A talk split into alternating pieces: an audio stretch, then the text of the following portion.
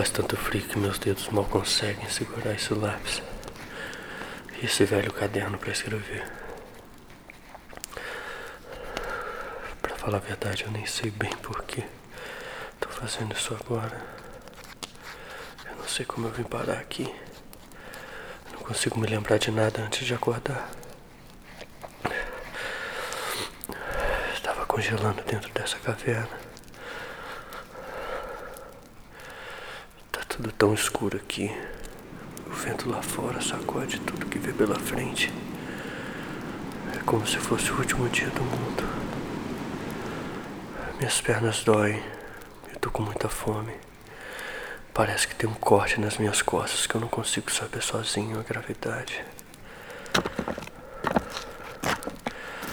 Eu tô sentado em frente a uma fogueira agora. Eu acabei de improvisar com galhos que peguei lá fora.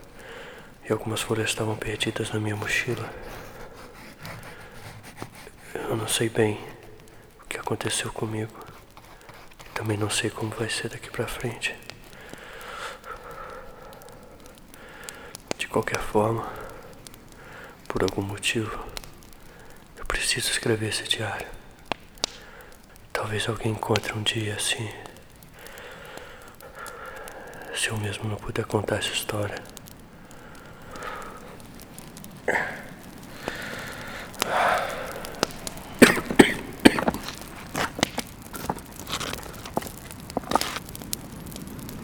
Eu acordei com muita dor de cabeça, uma dor que atravessava os meus olhos e me roubava a atenção.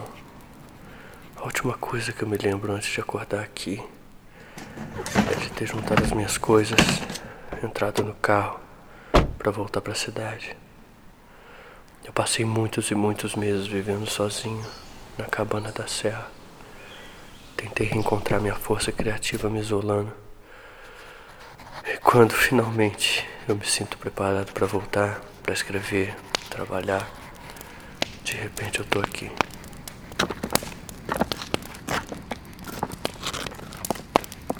Eu me lembro de entrar no carro, colocar um CD para ouvir.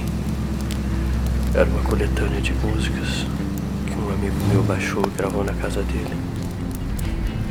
Bem na descida da serra estava muito escuro. Uma neblina tão densa que os faróis do meu carro iluminavam como se fosse um objeto sólido na minha frente. Eu me lembro de virar em uma curva fechada.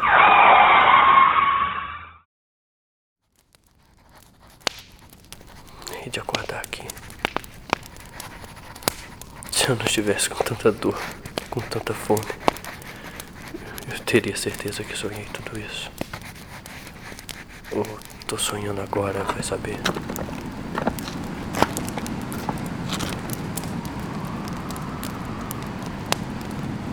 Queria voltar para a cidade e encontrar o Marco, meu editor. Eu estava ansioso para contar para ele que finalmente eu consegui estruturar o tema do novo livro. Depois de tanto tempo sem ter uma única boa ideia. Ele ia amar me ouvir dizer que temos o próximo livro. Agora, na escuridão dessa pequena caverna, ideia nenhuma parece fazer sentido.